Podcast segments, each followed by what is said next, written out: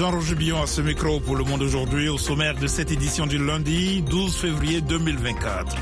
La CDAO envoie une mission au Sénégal alors que la crise s'aggrave avec l'entrée en grève des huit universités publiques du pays. En RDC, la sécurité a été renforcée devant l'ONU et les ambassades en raison des manifestations liées au conflit du M23. Au Bénin, le premier groupe de presse privée, la Gazette du Golfe, sur le point de fermer après avoir été accusé de faire l'apologie des coups d'État l'émission sur laquelle le journaliste a parlé, on peut suspendre cette émission, mais suspendre la maison tout entière, Reportage à suivre dans la partie magazine. Clôture des candidatures à la présidentielle russe. Vladimir Poutine brigue un nouveau mandat de six ans. Ici aux États-Unis, la vice-présidente Kamala Harris se dit prête à servir son pays. Ne manquez pas notre page sport ainsi que la Minute Éco. Pour l'instant, le journal. Au Sénégal, la société civile et l'opposition maintiennent la pression sur le président Macky Sall à la veille d'une marche annoncée contre le report de la présidentielle. Le collectif Arsounou Election, protégeant notre élection, a appelé à une marche demain mardi après-midi à Dakar de nombreux Sénégalais ont essayé de répondre à un autre appel diffusé sur les réseaux sociaux. Les forces de sécurité ont réprimé les rassemblements. Trois personnes ont été tuées. Cela dit, les huit universités publiques du Sénégal observent une grève très suivie par les enseignants pour protester contre la mort d'un étudiant dans un contexte de vive tension. La CDAO envoie une mission dans le pays. Nani Talani. Un étudiant de l'université de Saint-Louis dans le nord du pays la troisième personne tuée depuis le début des protestations contre le report de la présidentielle prévu initialement le 25 février. Le syndicat autonome des enseignants du supérieur, SAES, dit dans un communiqué exiger la lumière sur cette mort survenue vendredi. Tout est à l'arrêt dans toutes les universités, a dit David Célestin Faye, secrétaire général du SAES, assurant que le mouvement était apolitique. La grève est prévue aujourd'hui et demain. Le président du Parlement de la CDAO, Sidi Mohamed, accompagné de parlementaires, va rencontrer de lundi jusqu'à mercredi des responsables sénégalais, des personnalités politiques et des représentants de la société civile. La mission déployée par l'Union européenne au Sénégal a décidé de faire rentrer la plupart de ses observateurs en raison de la remise en cause du calendrier électoral. Au Libéria, des épouses de soldats ont dressé des barrages près de la capitale Monrovia et ailleurs dans le pays, forçant le président Joseph Boakai à annuler les célébrations de la journée nationale dédiée aux armées ce lundi. Les femmes de soldats expriment une multitude de griefs, soldes ou retraites trop basses, absence de couverture sociale, pénurie d'électricité, corruption au sein des forces armées. Elles réclament aussi la démission du nouveau ministre de la Défense, Prince Charles Johnson, III, qu'elles tiennent pour responsable d'une diminution des salaires des soldats libériens rentrés de mission de paix du Mali. La République démocratique du Congo renforce la sécurité devant les ambassades et les bâtiments de l'ONU après des manifestations. Les infrastructures ont été prises pour cible par des manifestants accusant l'Occident de soutenir les rebelles du M23 dans l'est du pays. Alexandrine Olognon nous en dit plus. Les écoles étrangères et certains magasins de centre de Kinshasa ont été fermés ce matin. Des manifestations ont éclaté la semaine dernière dans la capitale et à Lubumbashi, dans le sud-est du pays. Vendredi, des dizaines de jeunes ont manifesté devant les ambassades de France et de Grande-Bretagne et plus tôt dans la semaine devant l'ambassade des États-Unis. Samedi, des véhicules de l'ambassade et des Nations Unies ont été pris pour cible par des manifestants. Les affrontements se sont intensifiés récemment autour de la ville de Goma, capitale du Nord Kivu, forçant des milliers de personnes à fuir. Selon un document interne de l'ONU consulté par l'AFP, des éléments de l'armée rwandaise soutenant les rebelles du M23 dans l'est du pays ont lancé mercredi un missile solaire contre un drone d'observation de l'ONU. Ni les Nations Unies ni l'armée congolaise n'ont pour l'instant commenté cet incident.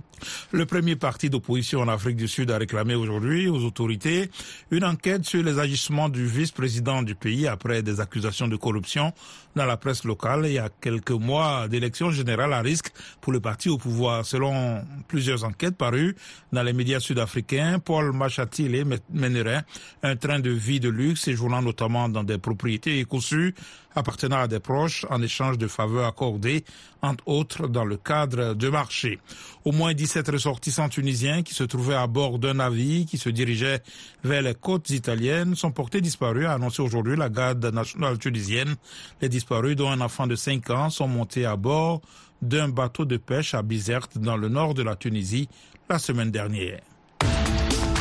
VOA Afrique à Washington, vous êtes à l'écoute du monde aujourd'hui. La vice-présidente américaine Kamala Harris se dit prête à servir son pays dans un entretien publié par le Wall Street Journal au moment où le débat sur l'âge du président Joe Biden repart de plus belle. Claire Morin-Chibou. Je suis prête à servir mon pays, il n'y a aucun doute là-dessus, a dit la démocrate de 59 ans en assurant que quiconque la voit à l'œuvre en tire la conclusion qu'elle est pleinement capable de diriger. L'entretien, précise le Wall Street Journal, a été réalisé deux jours avant la publication de commentaires d'un procureur américain sur la mémoire de Joe Biden, 81 ans. Robert Hur, procureur spécial chargé d'enquêter sur une affaire de documents classifiés que le président américain avait en sa possession, a renoncé à le poursuivre en avançant, entre autres, qu'un jury répugnerait à condamner un homme âgé à la mauvaise mémoire. La Constitution américaine prévoit que la vice-présidente ou le vice-président prennent la place du président si ce dernier meurt ou se trouve dans l'incapacité d'assumer ses fonctions. Cela ne signifie pas que Kamala Harris deviendrait automatiquement la candidate du Parti démocrate si Joe Biden, pour une raison ou une autre, sortait de la course avant l'élection. La perspective d'une véritable offensive de l'armée israélienne à Rafah, à l'extrême sud de la bande de Gaza, où sont réfugiés des centaines de milliers de Palestiniens, est terrifiante, a affirmé le haut commissaire de l'ONU aux droits de l'homme. Compte tenu du carnage qui s'est déroulé jusqu'à présent à Gaza, on peut tout à fait imaginer ce qui va se passer à Rafah. C'est à l'armée Volker Turk dans un communiqué. Le chef de la diplomatie européenne, euh, Joseph Borrell, quant à lui, a suggéré aujourd'hui aux États-Unis de livrer moins d'armes à Israël s'ils estiment qu'il y a trop de morts du côté palestinien. Philippe Lazzarini, chef de l'agence de l'ONU d'aide aux réfugiés palestiniens, UNRWA, a déclaré aujourd'hui n'avoir aucune intention de démissionner après les accusations émises par Israël sur une implication de certains de ses employés dans l'attaque du Hamas euh, palestinien le 7 octobre. UNRWA a ouvert une enquête sur ces soupçons et s'est séparé du personnel accusé d'implication dans l'attaque du Hamas. Le ministre israélien des Affaires étrangères Israël Katz a exigé fin janvier la démission de Philippe Le dépôt des documents de candidature à l'élection présidentielle russe a été clôturé, a rapporté dimanche l'agence de presse le président Vladimir Poutine et trois hommes politiques qui soutiennent toute la guerre en Ukraine figurent sur la liste des candidats à l'élection de mars prochain. Mohamed Oumfa.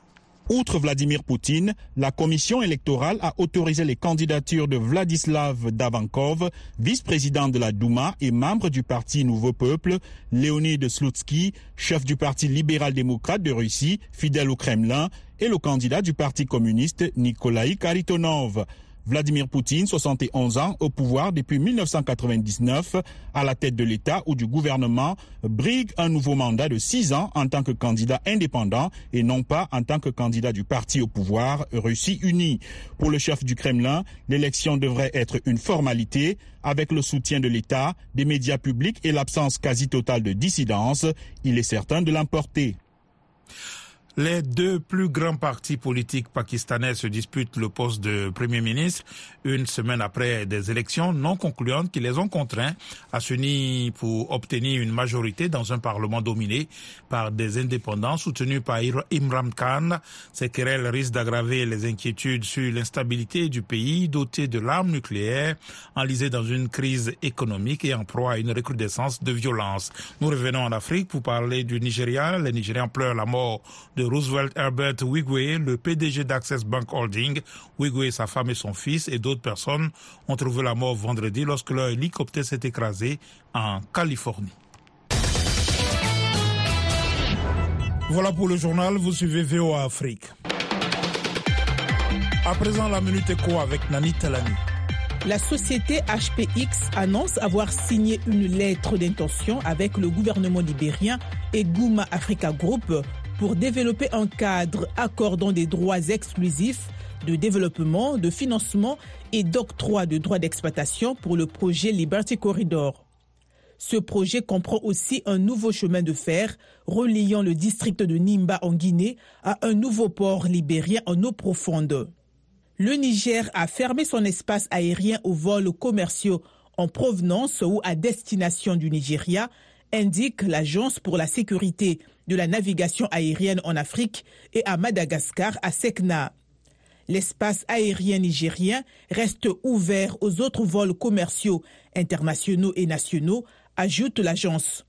Elle précise que ces restrictions n'affectent pas les vols commerciaux qui survolent l'espace aérien du Nigeria, sont si posés.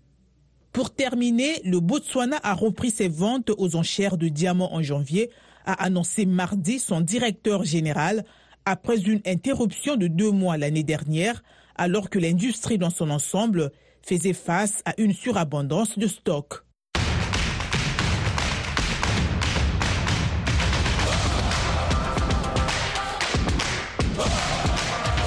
Et maintenant, place au sport. Et nous retrouvons à Abidjan notre envoyé spécial Yakuba Ouedraogo qui a couvert la Cannes 2023 pour nous. Vous le savez, le pays hôte, la Côte d'Ivoire, a remporté sa Cannes devant le Nigeria, battu 2 buts à 1 au stade Alassane Ouattara de Bimpe. Bonsoir Yakuba. Bonsoir à tous. Ces jours fériés payés ici en Côte d'Ivoire au lendemain du sacre des éléphants qui se sont hissés pour la troisième fois sur le toit de l'Afrique. Accompagnés d'un cortège, les joueurs paradent dans la ville d'Abidjan avec comme point de ralliement final le stade Félix Oufette-Boigny où ils vont présenter le trophée au peuple ivoirien et aux autorités. Nous revenons justement sur ce sacre final des éléphants, inespéré après une phase de groupe tumultueuse. C'est vraiment une histoire extraordinaire, même dans les films, même dans mes plus beaux rêves, j'aurais jamais pu imaginer un tel, scénario. Hein. De la qualification grâce à la victoire du Maroc, la qualification en égalisant à la dernière minute du Sénégal au tir au but. Un jour contre le Mali, on était à 10 très très tôt mené à 15 minutes de la fin, on revient à la 90e minute, on marque le but de la victoire à la 120e minute. Après le Congo, on gagne 1-0, mais ça a été difficile parce que c'est une très très bonne équipe. Et là, le Nigeria, on est mené encore à 1-0, même si là, sur ce match, on avait, on avait la maîtrise. Mais on n'a rien lâché, on s'est battu jusqu'au bout. Et Cette canne-là, on a été la chercher vraiment à la mérite. Emers Faye, sélectionné par intérim de la Côte d'Ivoire. Et oui, c'est l'histoire d'une Côte d'Ivoire aujourd'hui championne d'Afrique, alors qu'elle avait mal entamé cette compétition, disons, en phase de groupe. Merci, merci au peuple, ivoirien. Au Maroc, félicitations aux éléphants. Merci au Maroc. Merci au Maroc. Ibrahim Mboup, journaliste sénégalais. C'est un scénario hollywoodien incroyable. Jamais dans l'histoire de la Coupe d'Afrique, on a vu une équipe qui perd deux matchs de groupe et qui se retrouve en finale. Pour la gagner, c'est un parcours atypique le changement de coach. MS Faye est venu avec des idées nouvelles, des choix cohérents, payants. Il a fait des choix courageux. Moi, je pense que c'est l'un des héros, l'un des artisans de ce sacre-là. Cette canne est une réussite totale hein, de la vie de certains observateurs en termes de niveau de la compétition. Ibrahim Mboup, journaliste sénégalais. On a eu de bons matchs, des matchs de qualité. D'habitude, les matchs de Cannes sont très physiques, très serrés. Certains viennent pour mettre le bus derrière. Mais j'ai vu des équipes joueuses qui, ont eu de la possession, qui ont pris des initiatives et euh, qui ont eu à, être efficaces. Par exemple, dans la phase de groupe, si je ne m'abuse, on a eu 89 buts. C'est une première dans l'histoire de cette Coupe d'Afrique des euh, Nations. Là, on n'est pas loin des 120 buts. Je n'ai pas encore tous les chiffres en tête, mais le niveau a beaucoup euh, évolué. Ça s'est sensiblement amélioré. Et tout cela montre que le football africain progresse et que la Cannes aussi a beaucoup progressé en termes de qualité. Yacouba Ouidraogo, Abidjan, pour VOA Afrique.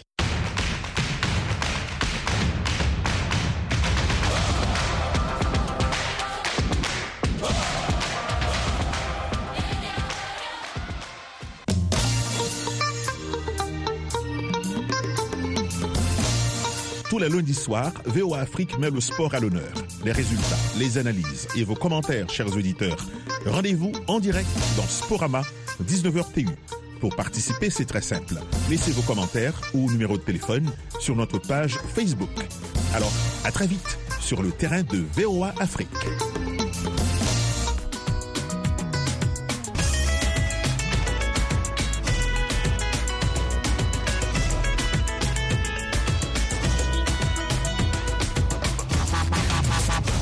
Le Monde aujourd'hui, VOA Afrique. Vous êtes à l'écoute du monde aujourd'hui sur VOA Afrique. Jean-Roger Billon de retour avec vous pour les dossiers du jour. Au Togo, le gouvernement a fixé la date des élections législatives au 13 avril 2024. Le nombre des députés va passer à 113 contre 91 pour l'Assemblée sortante. Un décret du président de la République a fixé la répartition des députés sur le territoire national, ce qui est dénoncé par les partis de l'opposition qui la jugent arbitraire non équitable.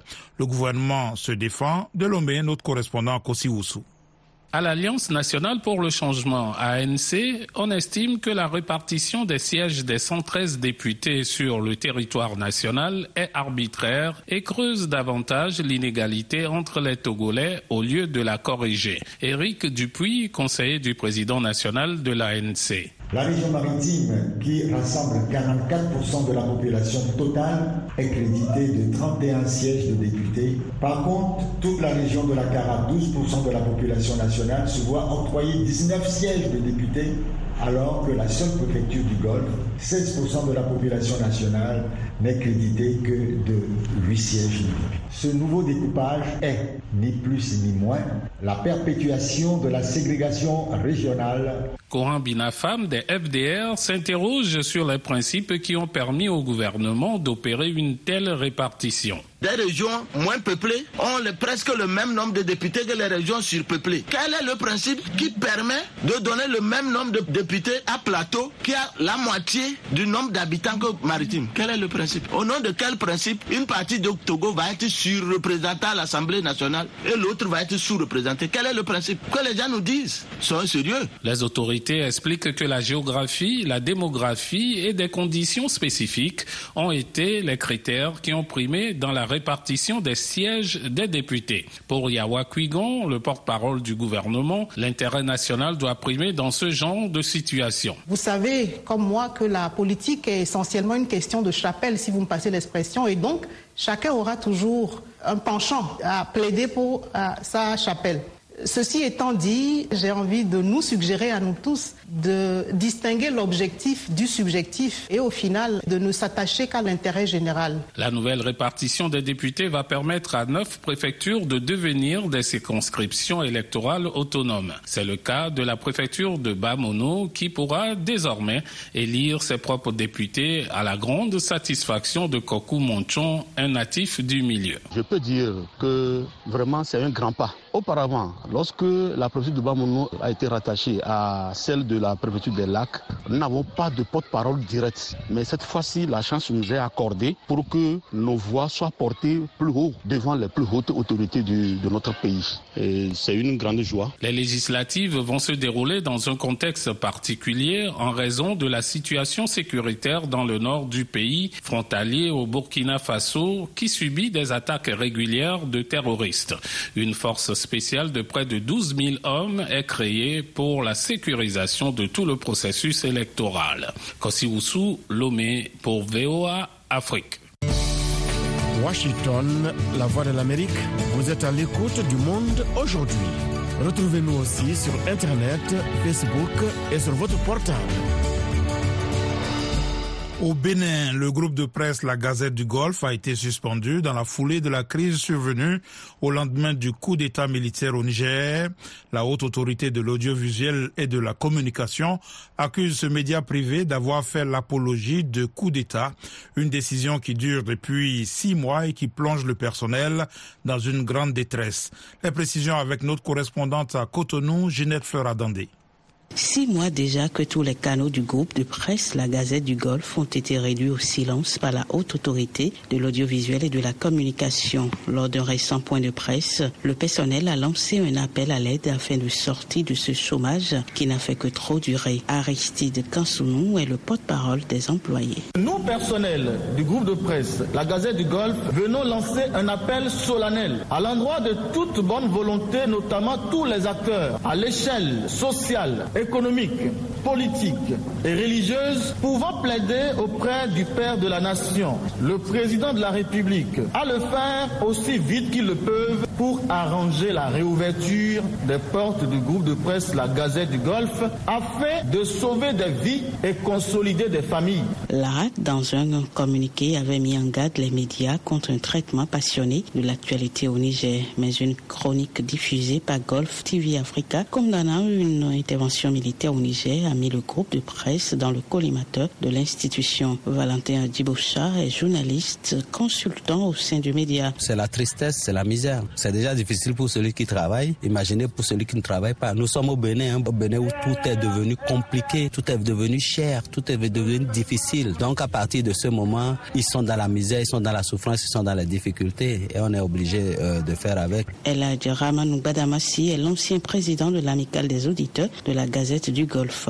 Il se dit déçu par cette décision. Je pense que c'est une situation déplorable. Et quand on se rappelle encore de la lutte menée par le groupe de presse la Gazette du Golfe en matière de l'enracinement de la démocratie, de défense des droits de l'homme. Même rengaine chez les lanceurs d'alerte participant depuis plus d'une dizaine d'années à l'émission La Grogne Matinale, respectivement Sébastien Yonrossou, Mathieu Rontonou et Eugène Ewaignon dénoncent la suspension ainsi que le licenciement collectif du personnel. L'investissement que le promoteur a fait, il y a des équipements dans cette maison, des équipements de dernière génération. L'émission sur laquelle le journaliste a parlé, on peut suspendre cette émission, mais suspendre la maison tout entière. Suspend un organe qui régorge pas mal de travailleurs. Quel est le sort réservé à ces travailleurs?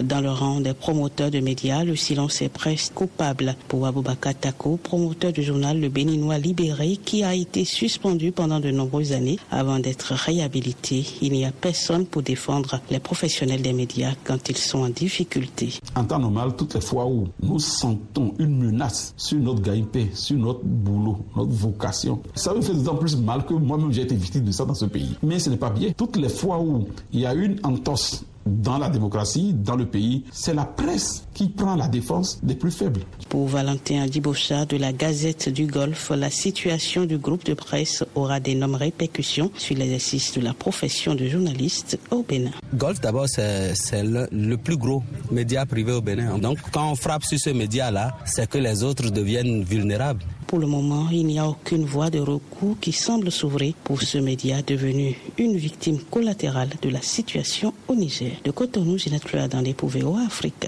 Restez avec nous à Bamako, au Mali, sur le 102 FM, CVO Afrique, 24h sur 24.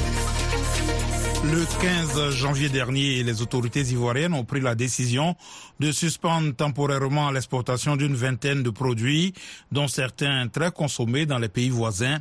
La mesure prise par Abidjan a des incidences sur les coûts de ces produits au Mali. Reportage à Bamako de notre correspondant Mohamed Danyoko. Au niveau du monument La Tour de l'Afrique de Bamako, les vendeurs de bananes plantains à locaux avocats, attiéqués et autres produits majoritairement importés de la Côte d'Ivoire tiennent leur commerce. Entre les bruits des passants et les klaxons des voitures, les commerçants marchandent fort pour convaincre les clients en les expliquant que les quantités ont baissé à cause de la mesure prise par la Côte d'Ivoire d'interdire l'exportation de certains produits pour une durée de six mois. Septiagénaire, Habissidibé guette le passage des clients qui se font de plus en plus rares à cause de la hausse des prix. Cette mesure a rendu le commerce un peu difficile. Nos clients habituels viennent rarement. Avant, le tas de 9 voire 10 bananes plantains était vendu à 500 francs CFA. Mais aujourd'hui, pour le même prix, le client n'a que 4 bananes. Son voisin, Hamidou Bokoum, déplore une situation qui doit vite prendre fin au risque de voir une rupture de stock. Nous, les détaillants, achetions la banane 5 à 200 francs CFA pour le revendre à 8 à 500 francs CFA. Mais il est impossible de l'avoir à ce prix aujourd'hui. C'est devenu trop cher. Un autre produit assez consommé et qui est frappé par cette mesure de suspension est le kinkeliba. Ces feuilles de tisane sont beaucoup consommées, surtout pendant le mois de Ramadan qui débute dans un mois. Même si les commerçants ont des alternatives par rapport à ce produit, celui en provenance de la Côte d'Ivoire est selon Bintou Kanté de bien meilleure qualité. Nous vendions le sac de Kenkeliba à 2000 francs CFA, mais c'est vendu maintenant entre 2500 et 3000 francs CFA. Il nous arrivait de céder le sac même à 1500 francs CFA. Il est vrai que nous recevons du Kenkeliba de la Guinée, mais les clients préfèrent celui de la Côte d'Ivoire à cause de son goût. Si le prix de la banane plantain a augmenté, les commerçants témoignent qu'en ce qui concerne la tieke, l'avocat et les autres produits, ce n'est pas encore le cas. Mohamed Danyoko pour VOA Afrique, Bamako. This is the voice of America. Washington. Malgré toutes les critiques, le premier ministre israélien Benjamin Netanyahou a défendu son intention de lancer une opération militaire terrestre à Rafah, ville frontalière à l'Égypte qui abrite plus d'un million de Palestiniens qui disent n'avoir nulle part où aller. Le point avec Véronica Valderas Iglesias de la VOA, le récit Lionel Gaïma. Il y a quelques jours, le président américain Joe Biden a qualifié la réponse militaire dans la bande de Gaza de démesurée. Peu après, le premier ministre israélien Benjamin Netanyahu est apparu dans l'émission This Week sur ABC et a rappelé au monde l'attaque meurtrière du Hamas. Nous avons été attaqués, une attaque non provoquée, une attaque meurtrière le 7 octobre, la pire attaque contre le peuple juif depuis l'Holocauste.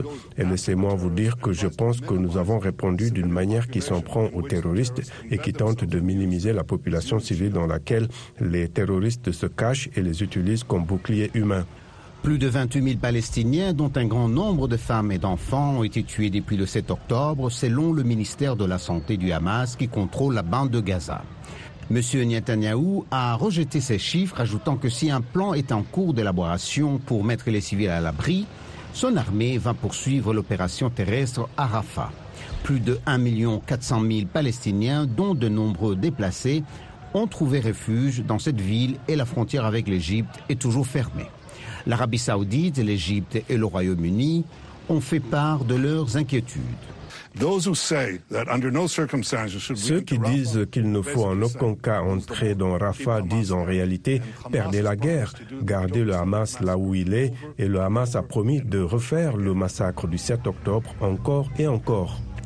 Des familles entières vivent sous des tentes à Rafah et disent qu'elles n'ont nulle part où aller. Laila Abou Mustafa est l'une d'entre elles.